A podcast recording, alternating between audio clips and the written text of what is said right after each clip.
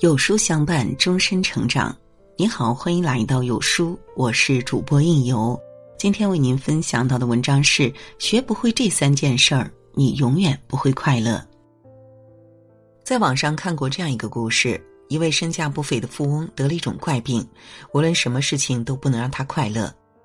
于是他遍访名医，后来有一位称神医的医者给他开了三剂药方，并且十分肯定的告诉他。只要严格按照药方去做，就一定会药到病除。富翁将信将疑的打开了第一剂药方，只见上面写道：“请暂时放下一切，到一处清静的海滩上，每天静躺三十分钟，连续二十一天。”富翁照做了，而且每次躺的时间都超过了三十分钟，因为被海风轻吹抚着脸庞，聆听海浪冲岸和海鸥鸣叫的声音，真的太舒服了。他的内心有了从未有过的轻松。接着，他打开了第二剂药方，只见上面写着：“请把五条小鱼送回大海，连续二十一天。”虽心有疑惑，但他依然照做。他惊喜的发现，每次被他放生的小鱼，都要在他面前徘徊好一阵子，才恋恋不舍的游走。长久厮杀在生意场，把求利当成唯一目标的他。感觉自己的心一下子变得柔软了。第四十三天，他又打开了第三剂药方，请找一根树枝在沙滩上写下所有不满和怨恨的人和事。但他才刚刚写完，一个海浪上来，他写了好一阵的字，就一下子被海浪全冲没了。无数个夜晚都让他辗转难眠，心有戚戚的那些前怨旧恨，仿佛也在那一刻都消散的无影无踪。他忽然顿悟，泪流满面，内心感觉到从未有过的轻松和愉悦，他的病也就很快不治而愈了。看完这个故事，我被深深的触动了。一直以来，我们都在追寻快乐，但生活在这尘世的我们，真的快乐吗？其实，我们每个人都是这个故事里的富翁，被目标禁锢，被欲望裹挟，被过往牵绊。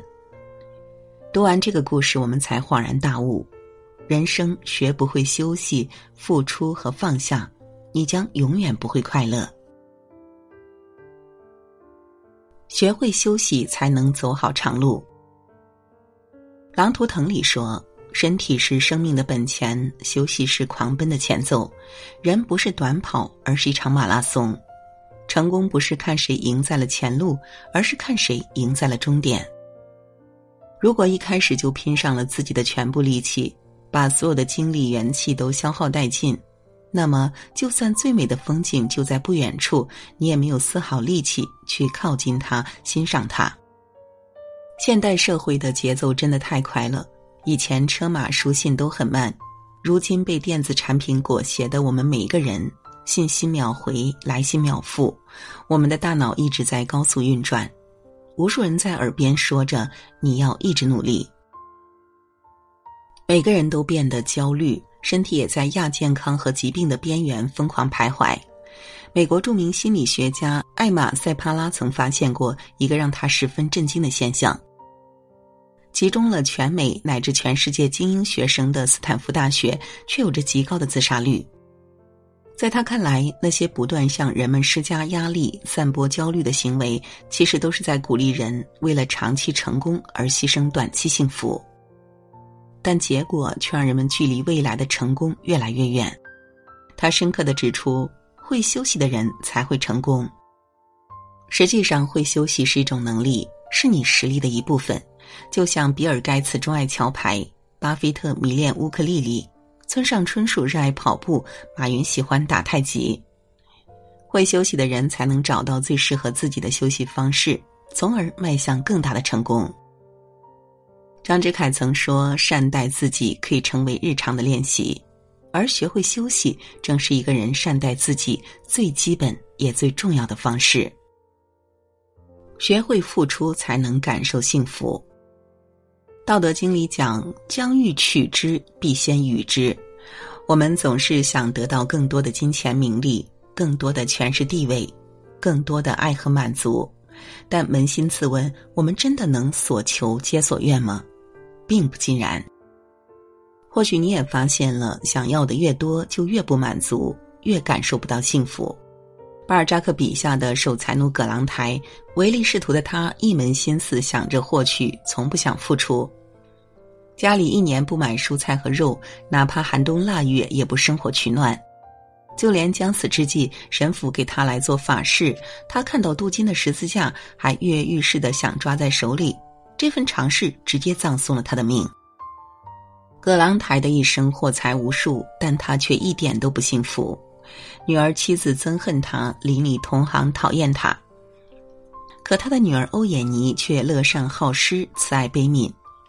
巴尔扎克这样描写他的人生：最后，他在数不尽的善行义举的伴随下，走向了天国。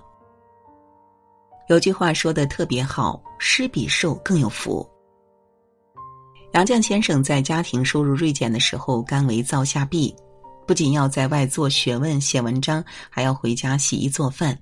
面对别人的嘲讽，他却说：“这一切只因为爱。”后来围城出版，钱钟书在序中深情的写道：“这本书该献给他。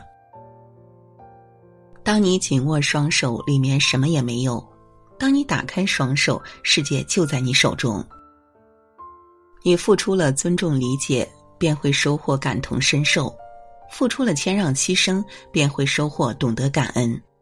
一个人付出了善，便会收获更多的善；付出了爱，才能得到更多的爱。学会放下，才能拥有轻松。柏拉图说：“如果不幸福、不快乐，那就放手吧。人生是一场负重的前行。”那些积压已久的怨愤、悲伤，那些无法重来的前尘往事，对于我们现在的生活不仅毫无裨益，而且还会让我们的脚步更加沉重。很多时候，我们都会感觉自己的身上背负了太多，也承载了太多，我们深受其累，但却难以释怀。其实，那些难以消除的怨恨和不满，那些无法改变的既往前尘，都是束缚自己的绳索。与其被其纠缠禁锢，不如挣脱绳索，脱身而行。SOHO 中国董事长潘石屹，因为父亲曾被打成了右派，一个当老师的远方叔叔也因此欺负他，总是提着他的衣领，命他到讲台上罚站。这些事给潘石屹带来了不可逆的伤害，他的委屈和懊恼积满了整个童年。后来，潘石屹在文章中写道。我把心里一直记恨的人列了一张清单，这其中伤害我最深的是我的一位远房叔叔，我记恨了他三十四年。被仇恨充斥着内心的潘石屹，虽然事业做得很成功，但他一段时间以来都始终感觉不到快乐，直到他亲自烧了那张清单。他说：“当我做完这些事儿，走到长安街上。”下午的阳光十分明媚，大街上每个人都笑容灿烂。我有种大病初愈的感觉，是那么的放松愉悦，我解放自己了。大张伟曾在吐槽大会里说：“别总以为拿起武器就是勇敢，放下武器就是懦弱，因为拿起的时候你使劲儿就可以，但放下才是真成功。很多时候放下并没有想象中轻松。”但生而为人，能够放下，却是一种非常难得的修养和能力。一个人真正学会放下的那一刻，也就实现了对自己的自我救赎和成长。言魂里说，有时候我们明明原谅了那个人，却无法真正快乐起来，那是因为你忘了原谅自己。生而为人，快乐与否，很多时候都无关他人，而只关乎自己。学会原谅自己，善待自己，你才会快乐。因为余生不长，你太珍贵。